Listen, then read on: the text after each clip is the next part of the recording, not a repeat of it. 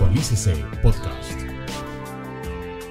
Una de las definiciones que nos trae, que traigo para el día de hoy es la de ACFEC, donde nos dice que el fraude es una acción, es una actividad que tiene el propósito y el enriquecimiento personal.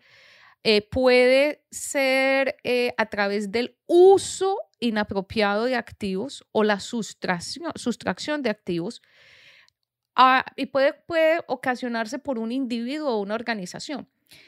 A mí me encanta esta definición porque ACFEC agrupa el abuso corporativo como un fraude y eso nosotros no lo vemos. ¿Y qué es el abuso?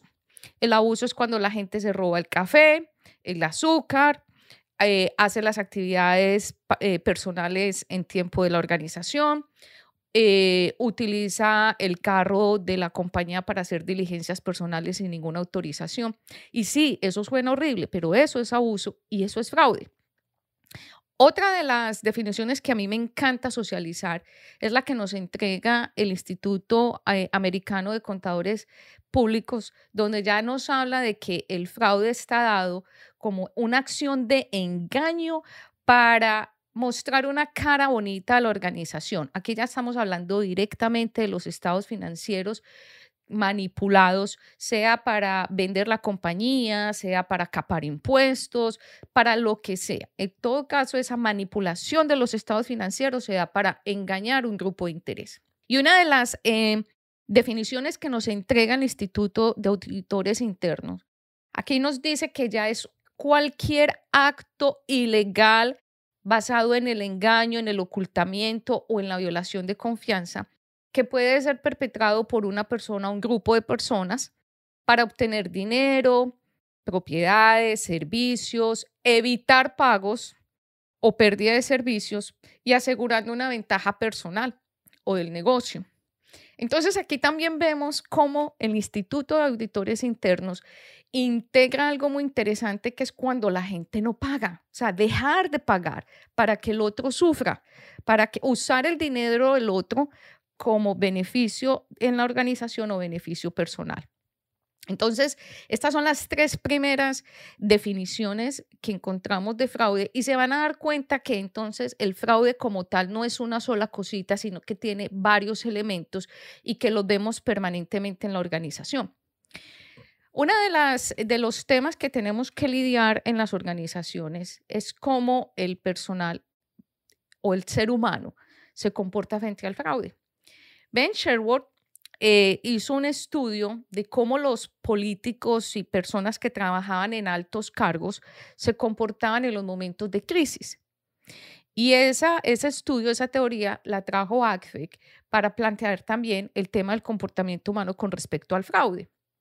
Entonces, es muy simple. Tenemos una regla de propensión al fraude que es 10-80-10 donde el 10% de la población nunca se metería en un problema ilegal o en una conducta antiética. A esto lo llamamos las personas no influenciables. Son esas personas que por más problemas que tengan y tengan acceso a recursos en la organización, nunca tocarían esos recursos. Al otro lado de, de esta gráfica tenemos el 10% de los amiguitos que buscan todo el tiempo romper la norma, son los anómicos, los que no entienden los controles, los que no les gusta que los controlen, que no les gusta que le pongan políticas, y son las personas que caminan como en esas o navegan en esas aguas grises del underground, donde hay que hacer la vuelta, cómo le ayudo. Y está el 80% de la población ahí en el medio que solo por hoy no hemos cometido fraude.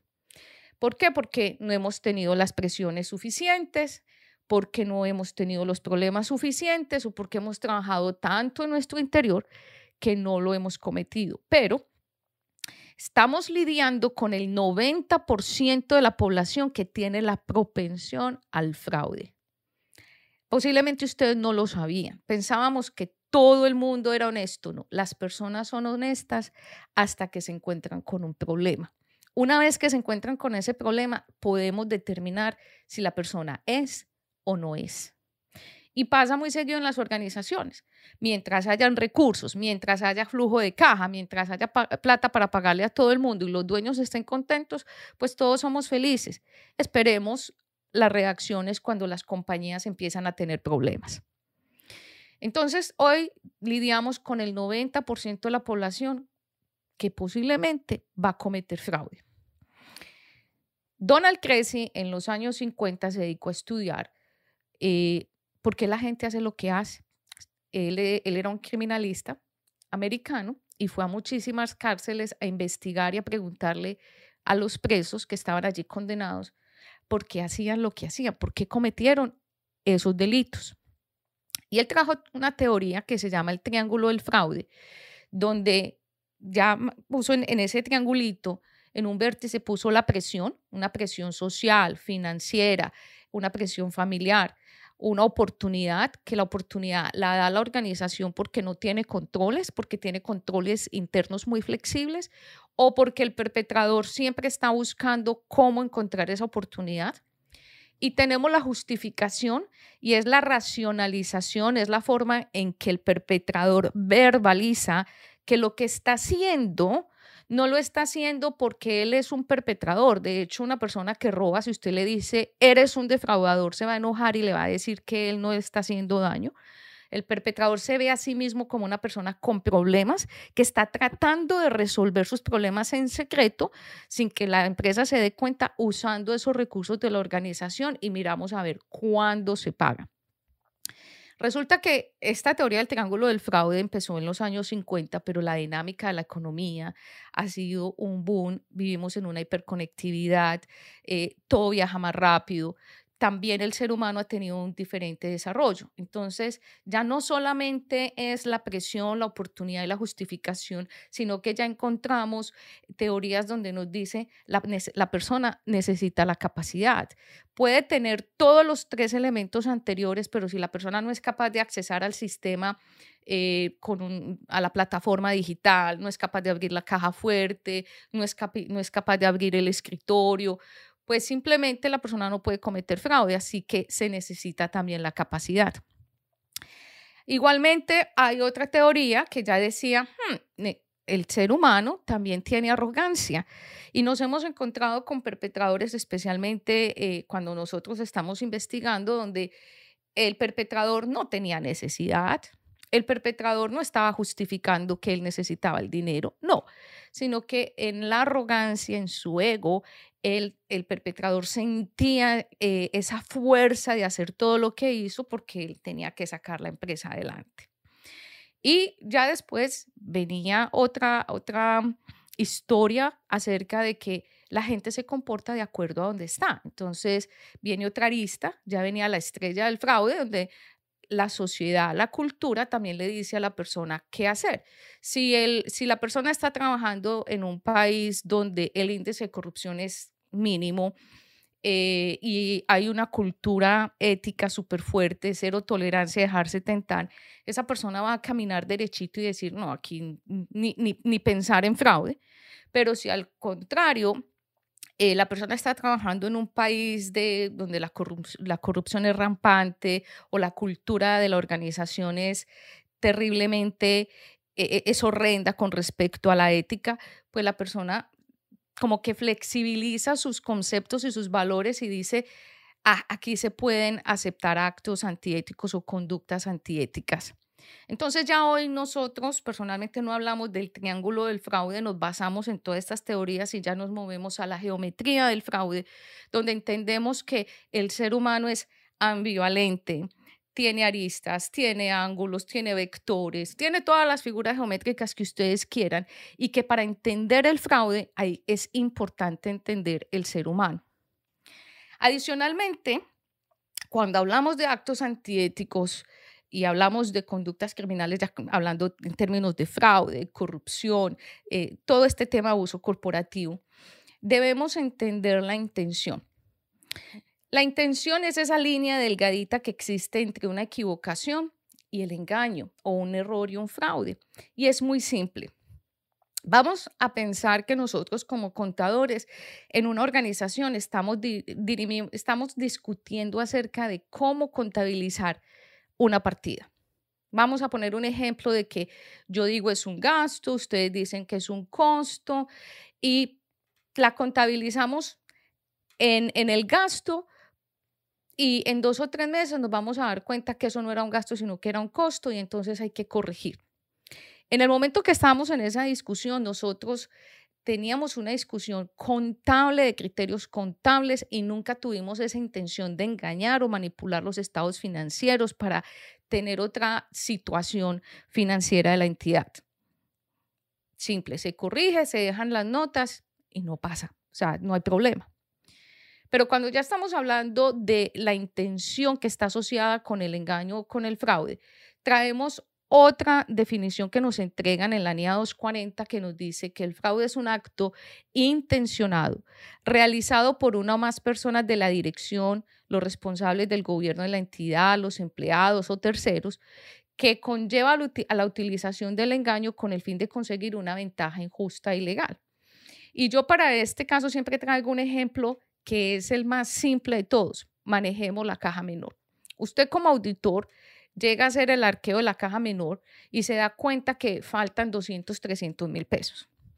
La persona que administra la caja menor le dice, en medio del llanto, de la tristeza, de la angustia, que ella tan de malas, que preciso cuando ella sacó eh, la plata para terminar de pagar el arriendo, le hicieron auditoría. Pero que ella en ningún caso está robando, que ella en ningún caso está abusando, por favor no le diga perpetrador, sino que ella toda la vida ha utilizado la caja menor para financiar sus gastos personales. Y como la nómina la pagan el marzo 15, que es el martes, pues ella necesita un dinerito para pasar el fin de semana, ajustar el transporte, ajustar el arriendo o pagar el colegio de los niños o gastársela en cosas personales. Pero como ella siempre paga, o sea, el 15 ella va a pagar lo que le está faltando en caja, ella considera que eso no es fraude. Le tengo una mala noticia a los perpetradores y abusadores corporativos. Es fraude, porque la intención es muy clara. Ella no se equivocó sacando el dinero para un uso personal. Esa persona está usando el recurso de la compañía para subsanar o pagar sus problemas personales.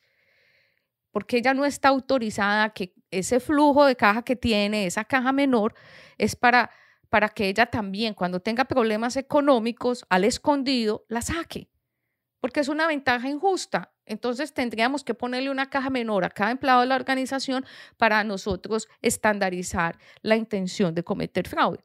Es uno de los ejemplos más prácticos que siempre dejo porque a la hora de que un auditor se encuentra en un, en un momento caliente de de, hacer un arqueo, de encontrar este tipo de errores, por ejemplo, en la caja de un banco, en, el área de tesorería o en, o en, cualquier parte de la organización donde hayan recursos involucrados, el perpetrador siempre te va a decir, no, no, no, no, no, yo no estoy haciendo nada indebido. Entonces, aquí hay que tener claro que cuando nosotros trabajamos con el ser humano, siempre esa intención del acto tiene que estar ahí plasmada. Yo también traigo un ejemplo de cuando corremos una maratón. Nos inscribimos en la maratón de Nueva York. 10 mil personas van a correr. De esos 10 mil, probable 50 o 100 van, tienen la opción de ganar. De la, de la maratón gana uno, o sea, hay un ganador y los otros 9.999 corrieron. No ganaron, pero corrieron. Entonces quiere decir que la intención no vale ahí porque no se ganó. No, todo el mundo tuvo la intención de correr, pero solamente uno ganó. Los otros que no ganaron corrieron la maratón porque les parecía un reto, porque querían demostrarle a la familia que eran capaces, porque se sentían felices de hacerlo. Tuvieron la intención, corrieron y tuvieron la intención de ganar. Lo mismo pasa aquí. O sea, el hecho de que incluso una persona no no, no, ejecute el fraude hasta el final no indica que no hay intención. La intención siempre va a estar. Entonces nosotros sabiendo que tenemos que lidiar con el 90% de las personas con esa tendencia a usar los recursos de la organización cuando más lo necesitan, muchas veces acudimos a, traer el recurso ideal en la compañía, a traer el, el recurso humano y nos damos cuenta que cuando estamos hablando del fraude desde el ser, prácticamente estamos trayendo a las organizaciones las personas que pueden cometer fraude. he hecho este ejercicio muchas veces y es súper interesante y le decimos, bueno, yo necesito una persona que venda apartamentos, que trabaje en propiedad raíz. Dígame, ¿usted qué le dice a recursos humanos para que le traiga el recurso correcto? O sea, usted le manda una carta, un correo electrónico a recursos humanos y le dice, yo necesito un, vendedor de propiedad raíz y estas son las condiciones. Entonces usted pide una persona comunicativa, polifacética, colaboradora, bien conectado, recursivo, empático, abierto. y nos olvidamos de que estas mismas condiciones son las condiciones que tiene un perpetrador capaz de entrar a una organización y causar daño allí. Cuando preguntamos qué es lo que falta, nos quedamos patinando en, en, el gap que hay en el vacío, porque siempre estamos pensando en la parte técnica, siempre estamos pensando es cómo esa persona puede optimizar los recursos de la organización, cómo me va a vender más apartamentos, cómo me va a traer más clientes. Y se nos olvida una cosa súper importante, la ética, los valores. Resulta que usted, antes de traer a una persona que sea brillante, debe traer una persona que esté alineada 100% con los valores de la organización. Es más, usted le puede enseñar a vender apartamentos después, usted puede ayudarle a desarrollar su talento, pero una vez que usted ha traído a la persona correcta, usted puede sentirse más tranquilo, más tranquila de que esa persona sí es el empleado ideal. Hoy los invito a que ustedes, cuando hagan esas requisiciones de personal a recursos humanos, antes de poner un montón, una lista de actitudes técnicas, piensen cómo yo voy a asegurar que a esa persona le gusta lo que está haciendo aquí y esa persona va a ser leal esa persona está alineada con los valores de la organización. Porque muchas veces cuando ya lo traemos a trabajar con nosotros, esa persona viene con una carga histórica, una carga laboral, una, un ADN, donde tiene unas presiones, donde está buscando una oportunidad y donde está justificando sus comportamientos. Recuerden, el 90% de las personas son proclives a cometer fraude. Entonces, cuando traemos a ese empleado ideal y nos sentimos súper orgullosos porque trajimos el gurú de la venta de apartamentos, empezamos a escuchar ciertas frases, a escuchar conversaciones o a leer en los correos electrónicos o en los mensajes que esa persona manda, cosas como que yo le vendo más barato, sé que aquí lo necesitan, sé cómo lo necesitan y cómo lo quieren. Eh, nos dicen, a mí me están exigiendo proveedores que, sean más baratos, me van a medir por ahorros. Eh, frases donde decimos, he llegado muy lejos en la vida y no le puedo fallar a mi familia. Eh, o frases como que a mí me piden ahorros, se los voy a dar, aquí ganamos todos y yo no le estoy robando a nadie. ¿Ok? Cuando nosotros escuchamos esas frases, eso es coloquial y es parte de, de las conversaciones normales que uno tiene todos los días y de hecho de los mensajes que de lo que uno escribe a nivel corporativo.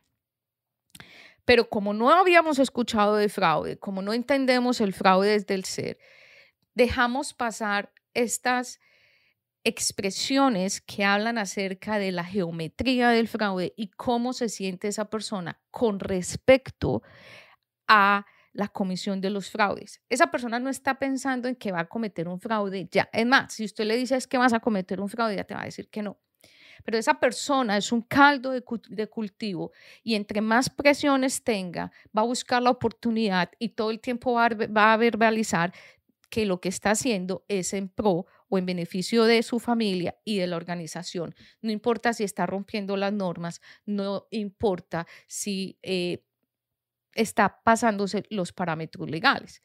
Entonces, nosotros, ¿qué podemos hacer? Si yo sé que el 90% de la población es proclive a cometer fraudes en la organización y yo tengo que contratar gente y yo los escucho hablando y veo en sus mensajes, en los correos, es que yo necesito pagar aquí, es que no tengo plata para la universidad de mi hijo, es que no tengo ni siquiera para el pasaje para llegar a la casa. Todas esas verbalizaciones y expresiones tienen que tener un filtro y nosotros debemos saber ah, ¿qué, puedo hacer yo con esta información. Nosotros, Julián Ríos y yo, nos sentamos un día a pensar acerca del fraude desde el ser y abrimos esa, esa caja de Pandora de cómo entender al ser humano, cómo hacer para llegarle al ser humano y poder leer esas expresiones para nosotros adelantarnos. Y aquí es donde viene el tema de la predicción. ¿Cómo nosotros podemos decir, bueno, si yo tengo un ser humano que todo el tiempo está verbalizando, a todo el mundo le está contando que tiene problemas, o en los correos electrónicos se nota que, se está, que, que, que hay algo relacionado con el triángulo del fraude, ahora con la geometría del fraude, nosotros cómo podemos usar esa información en provecho de ese ser humano y en provecho de la organización. Entonces nos dimos a la tarea de escribir, de estudiar muchísimo y encontramos que la mejor forma de entender el fraude desde el ser era aprovechando la riqueza informativa que produce una corporación. Entonces dijimos, bueno, vamos a trabajar con Big Data, que es la data que se produce en alto volumen y, velocidad.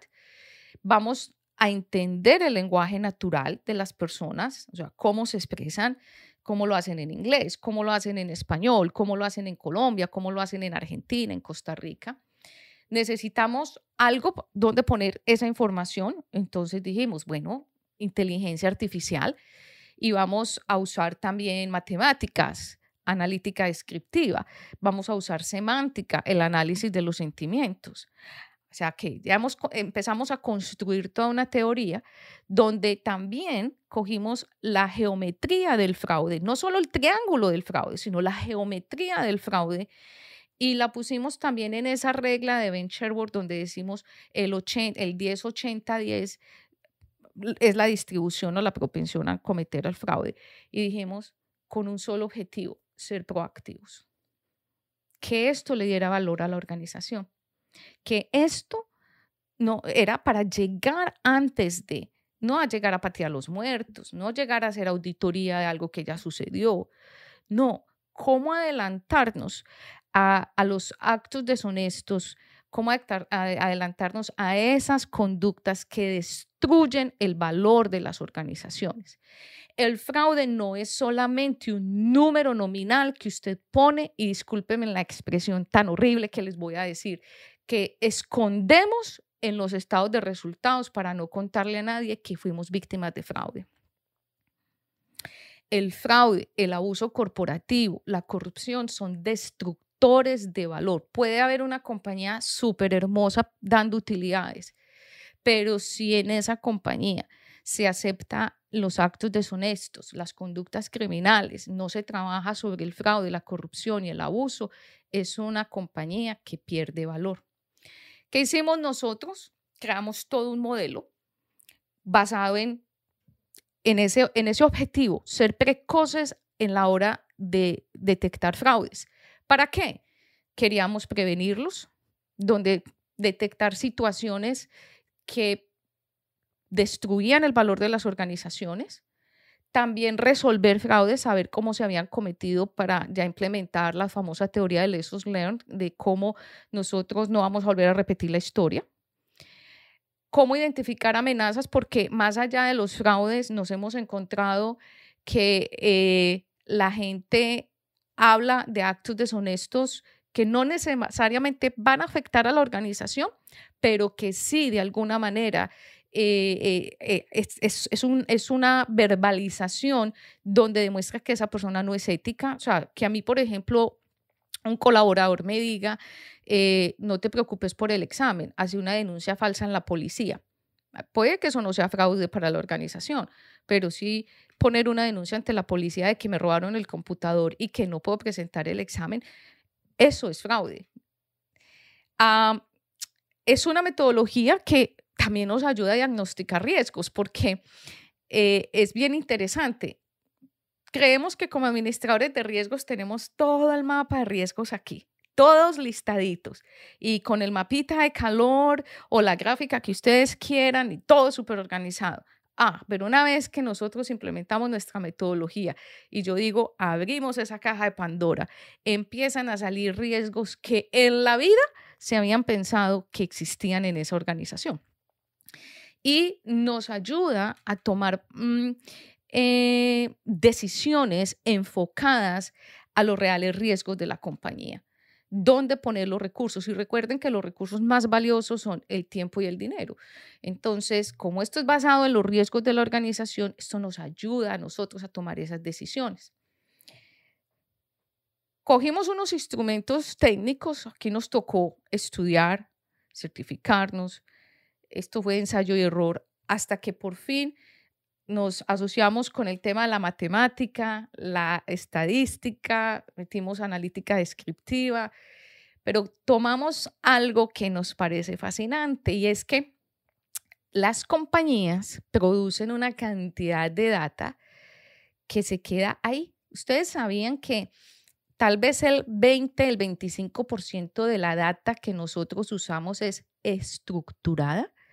Es decir, lo que las personas que me están escuchando que trabajan en los bancos, los que ya son oficiales de cumplimiento, tienen monitoreo transaccional. Es decir, le hacen monitoreo a las transacciones a través de datos estructurados. Un dato estructurado es un dato que usted tranquilamente puede poner en una hoja de Excel con un atributo igual. La fecha de nacimiento, el número de identidad, la dirección, el primer nombre, el apellido. Pero cuando ya estamos hablando de datos no estructurados, que está, ya es, una, es el gran volumen, que son más o, es el más o menos el 80%. Aquí nos damos cuenta que son datos que están ahí volando, que la gente no toca porque es que no saben cómo, no saben con qué. Y resulta que esa es la riqueza informativa que tiene la organización. Y esos datos no estructurados son los datos que están en Teams, los datos que están en Office, los datos que yo le digo, por ejemplo, a una compañera de trabajo, es que no veo la hora, o sea, te odio, no veo la hora de salir de aquí, ya me llevé las dos piezas del inventario o cosas más terribles como, por ejemplo, eh, tengo mucho susto de presentar el examen y no sé cómo, tengo mucho susto de presentar el examen, pero estoy buscando a alguien que me ayude a certificarme, eh, que me ayude con un documento falso para certificarme como piloto otra vez. Cosas de ese estilo. Esa es la información que está ahí abandonada, huérfana, y que nosotros dijimos, venga, nosotros podemos coger eso nosotros lo podemos analizar a través de la semántica, a través del análisis de sentimientos y montamos eso en inteligencia artificial a través del lenguaje natural. Y creamos valor a través de esa, esa, trabajando con la geometría del triángulo del fraude, pensando que más allá de la presión, la oportunidad, la justificación, estaba la capacidad, estaba la arrogancia, estaba la cultura. Y dijimos, aquí podemos traer todos esos elementos y analizarlos en una organización. Trajimos el árbol de fraude que nos entrega ACFE y lo expandimos a nivel latinoamericano. Ya tenemos el tema de corrupción, malversación de activos, fraude en recursos humanos y nómina. ¿Ustedes sabían que hay corrupción en recursos humanos? ¿Sabían que se comete corrupción y es una de las corrupciones más rampantes que hay? El cibercrimen y obviamente el abuso organizacional, que infortunadamente es un fraude por descubrir, pero es de los más lamentables. Y construimos todo un marco de las banderas rojas de fraude para poder entender por qué la gente comete fraudes y anticiparnos. ¿Qué ejemplos tomamos de esa riqueza informativa? Entonces, por ejemplo, expresiones de presión no dejes que el auditor se entere. Muchas de estas expresiones son muy comunes y ustedes hoy se van a dar cuenta que las escuchan a menudo. No dejes que el auditor se entere, no dejes huella, me siento incómoda, no quiero ser parte de ello, cuota inicial del apartamento para hoy, cumplir la meta mensual sin dinero para las vacaciones. Expresiones de oportunidad que son muy comunes el FIO la comisión adicional, comisión no registrada, sin expensión, por debajo, no tiene contraseña. Los auditores no revisan eso. Esa es la más común que recibimos. Increíble. Justificación. Es que yo me lo merezco. Yo trabajo muy duro. Esto no hiere a nadie. a mí no me pagan lo suficiente. En todas partes lo hacen eso. No le hará daño a nadie. Y aquí todos roban. Y tenemos expresiones a la medida, eh, donde depende el tipo de compañía, el tipo de país, el tipo de idioma. Tenemos eh, expresiones ya más puntuales, donde, por ejemplo, eh, ahogado en el pagadiario, estoy vaciado, estoy mangueado, se cayó la vuelta, se fue el diablo, nepotista. Y así construimos todo un modelo predictivo donde hoy tenemos más de 80 mil expresiones relacionadas con actos deshonestos. Nosotros hoy vamos más allá del fraude, el abuso, la corrupción. Y hoy somos capaces de medir la toxicidad de las corporaciones que destruye el valor de las mismas. 80 mil expresiones. Y tuvimos la oportunidad, porque las cosas buenas se cuentan, porque nosotros, yo pienso que esto es un logro no solo de, de, nuestra compañía de No Fraud con The Fraud Explorer, sino que esto es un logro colombiano, de poder traer toda esta metodología a Estados Unidos y encontrarnos con el pionero de esta teoría hace 10, 12 años, donde él hasta hace poquito decía que la librería más grande de expresiones era de 3.000 expresiones. Y cuando le contamos que una empresa en Colombia tenía 80.000 expresiones y había puesto esto a nivel predictivo, nos felicitaron. Y de hecho nosotros somos eh, nos hemos ganado con el Ministerio de las TIC dos premios y uno en España por ser la, por tener un producto innovador, por tener algo que no se había desarrollado antes, que relaciona los sentimientos, relaciona las expresiones, relaciona los modelos predictivos y que está dado para pelear la corrupción, pelear contra el fraude y el abuso corporativo. Nosotros, ¿qué hemos hecho con todo este modelo predictivo? ¿Qué hemos traído? Préstamos en pandemia, por ejemplo, eh, donde las personas en la pandemia que trabajaban en bancos o trabajan en bancos se brincaron todos los protocolos para hacer préstamos. Nosotros fuimos capaces de detectar con nuestra metodología quiénes, cómo, cuándo y qué protocolos o controles internos se brincaron. Una experiencia que tuvimos en, un banco en el exterior donde los clientes de alto riesgo no se les estaba haciendo la, debida diligencia completa. Es más, era debida diligencia, em, ay, se me olvida el nombre en este momento, una debida diligencia más profunda y aún así, teniendo esa obligación, ni siquiera la debida diligencia normal se le estaba haciendo a esos clientes de alto riesgo. Se estaba escondiendo bajo el tapete este tipo de, clientes. Fraudes en la caja general donde nos encontramos una supernumeraria en un banco con un poder impresionante, cero controles. Eh, ayudando a sus compañeras de trabajo cuando tenían una enfermedad, una licencia. Y esta persona se da cuenta de todos los gaps y vacíos que hay en este banco y decide poquito a poquito llevarse un dinero hasta que lo último le encuentran 25 mil dólares, o sea, un descuadre de 25 mil dólares. ¿Y saben qué pasó aquí? Cuando nosotros entramos, aquí fue una investigación forense, encontramos que la auditoría interna había hecho su trabajo tres auditorías se habían, habían encontrado descuadres de 2.300 dólares, 2.500, 2.800 dólares.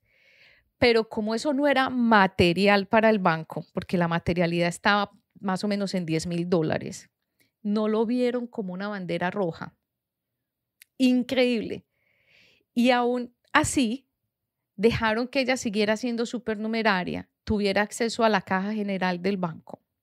Y como ella no vio que había una sanción por estar descuadrada, pues se llevó 25 mil dólares. Y tuvo acceso a la base de datos de los clientes. Y tuvo acceso a, a los clientes que, eh, de mayor edad, clientes que no movían sus cuentas y tuvo la capacidad de hacer dos transferencias de ahí. Y más allá nos encontramos que ella a nivel personal ejercía la, prostitución dentro del banco y su esposo pertenecía a un grupo eh, criminal. Y aún así, en su evaluación de desempeño, ella fue calificada como que no era un riesgo para el banco. Estas son las situaciones en las que nosotros tenemos que lidiar todos los días desde el fraude del ser. Tenemos analistas haciendo créditos informales y cuando no pueden, pues invitan a los clientes a que se unan a pirámides. Tuvimos un caso de dos personas hablando de pertenecer a una pirámide donde iban a recibir, póngale, 15 veces lo invertido. Y eh, esa acción de, de tener esa pirámide era para lavar dinero. Esas son las situaciones en las que nosotros actuamos proactivamente. Llegamos antes de que ese riesgo se materializara, dado que en esta compañía las dos personas que estaban hablando manejaban muchos recursos económicos, mucho dinero. Hemos tenido situaciones donde las presiones de las personas son imaginables, donde nunca cometieron fraude, pero aquí es donde yo abro la conversación acerca de esos riesgos que no están mapeados que la organización ni se imagina. Durante la pandemia, un señor que era vigilante en una corporación muy grande con unas instalaciones físicas bastante grandes, tuvo problemas económicos, eh, tuvo una tragedia familiar impresionante y este señor le estaba rogando a recursos humanos que le ayudara con el tema de las cesantías, la prima, o sea, el señor tenía una situación económica bastante mal por toda su tragedia familiar. Cuando nosotros llegamos con nuestra metodología, detectamos que el señor ya había mandado tres correos electrónicos a recursos humanos y nunca fueron contestados. Y nosotros, cuando hicimos el análisis de riesgos, nos dimos cuenta que el señor era el portero de unas instalaciones gigantes y siempre le dijimos a la compañía, él no tenía necesidad de pedirle a ustedes dinero. La compañía está situada en un área de, en un corredor, eh, digámoslo, criminal. Infortunadamente, alrededor de las instalaciones de la compañía hay ciertos movimientos eh, de grupos al margen de la ley. Y cualquiera de esas personas le puede decir a este señor portero, vigilante, necesito meter droga, necesito meter un secuestrado aquí. Y el señor en medio del desespero lo puede hacer. Esos son los tipos de riesgos que a veces no imaginamos solo porque alguien en recursos humanos no fue capaz de darle una respuesta rápida al Señor. Obviamente el Señor nunca lo hizo, o sea, nunca, simplemente nosotros mapeamos el riesgo, pero sí encontramos dentro, cuando hicimos todo el manejo de la metodología, de que el Señor tuvo la oportunidad y no la aprovechó. Eh, las falsas denuncias ante las autoridades. Dos personas en una oportunidad estaban conversando.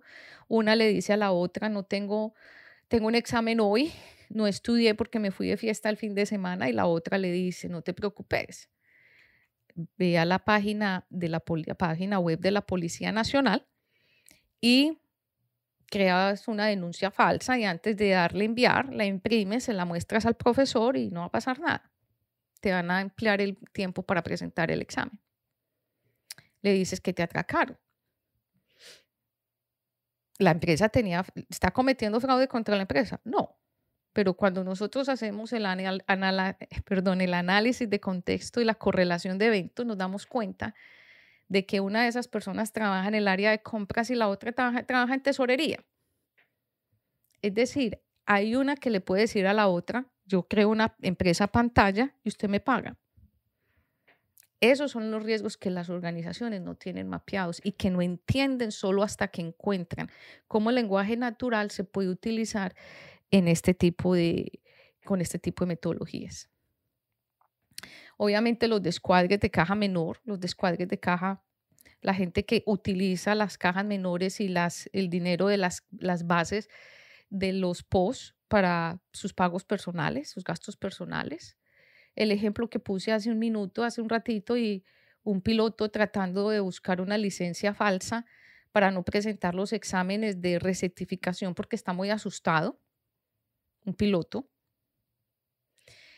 Eh, un caso muy interesante donde nos dimos cuenta cómo un gerente de una compañía eh, tiene a su cargo, vamos a decir, 100 cabezas de ganado, de ganado costoso, y eh, creó una compañía para su beneficio. Entonces vamos a pensar que cada vaca, cada cabeza de ganado vale 200 millones de pesos, un ejemplo. Él las descarta, dice que el animalito se le quebró una pierna, que se le cayó cualquier cosa, entonces la baja del inventario y la pone en la compañía y la compra él mismo en 20 mil pesos. Eso lo descubrimos nosotros con nuestra metodología. Y no solamente son eh, cabezas de ganado muy costosos, estamos hablando también de caballos. Eh, la toxicidad en las compañías es rampante. Yo no sé si ustedes tienen la oportunidad de escuchar, a, a partir de hoy yo los invito a que escuchen, que abran sus cinco sentidos y pongan como radares en su cabeza para que escuchen cómo habla la gente y cómo se expresa. La toxicidad en las organizaciones es rampante a tal punto que nos dimos a la tarea de crear un módulo de toxicidad de clima laboral, donde la gente se insulta, donde la gente habla mal eh, de las otras personas, donde la gente expresa miedo por el bullying, donde la gente expresa los deseos de irse, pero como tienen presiones económicas no lo hacen. Y adivinen qué, todo esto es un caldo de cultivo para que la gente cometa actos deshonestos. Ese es el problema. Es que el problema no es que te roben, el problema es que no es que haya corrupción, el problema es que cuando la gente tiene tantas presiones y, y está incómoda, está molesta, está sufriendo de bullying, de acoso laboral, de acoso sexual. Eso se vuelve, es, abrir la caja de Pandora para que la gente cometa actos deshonestos. Y obviamente el tema de robo de inventarios pues es como muy común, pero cuando ya uno se da cuenta que hay unos inventarios que, cómo se roban la turbina de un avión mm, y dónde se va a vender ya encontramos que es que no es solamente que se te roben una camiseta de un almacén, sino elementos que están, tienen una marca a nivel global, o sea, están registrados con un número a nivel global y uno dice, ¿cómo, cómo lo van a vender? Eso es lo que estamos lidiando hoy en día. Eso es lo que estamos viendo hoy en día en las organizaciones. Entonces, mi conclusión es nosotros tenemos que ser abiertos a las nuevas tecnologías. Nosotros tenemos que salirnos del, molde, tener, ser escépticos, pensar lo impensable, prender el switch del escepticismo y entender que no todos podemos ser cuadrados. Yo sé que por la técnica que nos enseñaron, porque nosotros trabajamos con números, porque nosotros siempre necesitamos probar, o sea, estar seguros de, que ese método científico nos funciona. Hoy yo les hago un llamado a que seamos abiertos a lo que está pasando con la humanidad que está cerquita de nosotros y a ir un poquito más allá. Actualícese podcast.